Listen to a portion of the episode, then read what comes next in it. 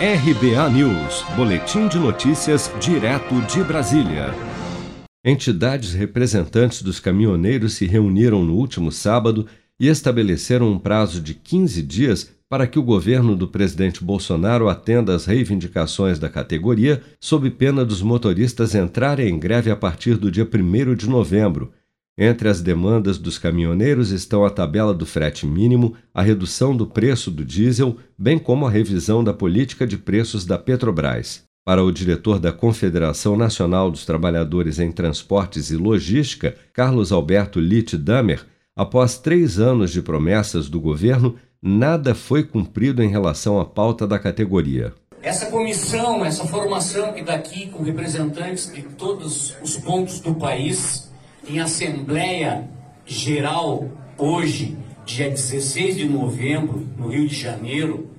determinou, primeiro, que nós, caminhoneiros autônomos do Brasil, estamos em estado de greve. O que significa estado de greve? Significa dizer para o governo Bolsonaro que o prazo de três anos que ele teve para desenvolver, desencadear, melhorar a vida do transportador autônomo não foi cumprido.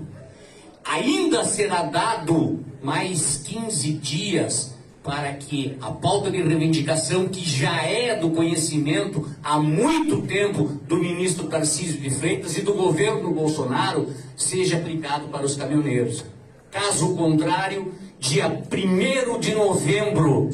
haverá nova paralisação dos caminhoneiros, greve dos caminhoneiros e da sociedade civil organizada, que vai vir em apoio a essa categoria que passa por momento de dificuldade nunca visto, nunca visto como em três anos de desgoverno Bolsonaro.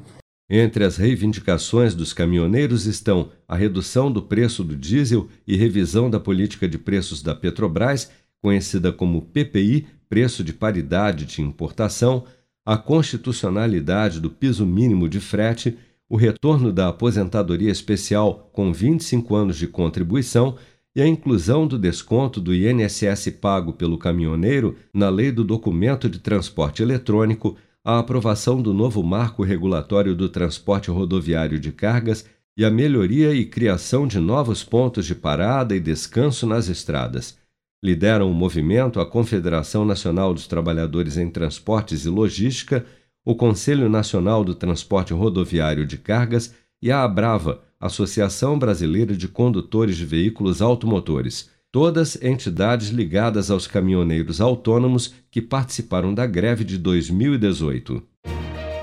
Com produção de Bárbara Couto, de Brasília, Flávio Carpes.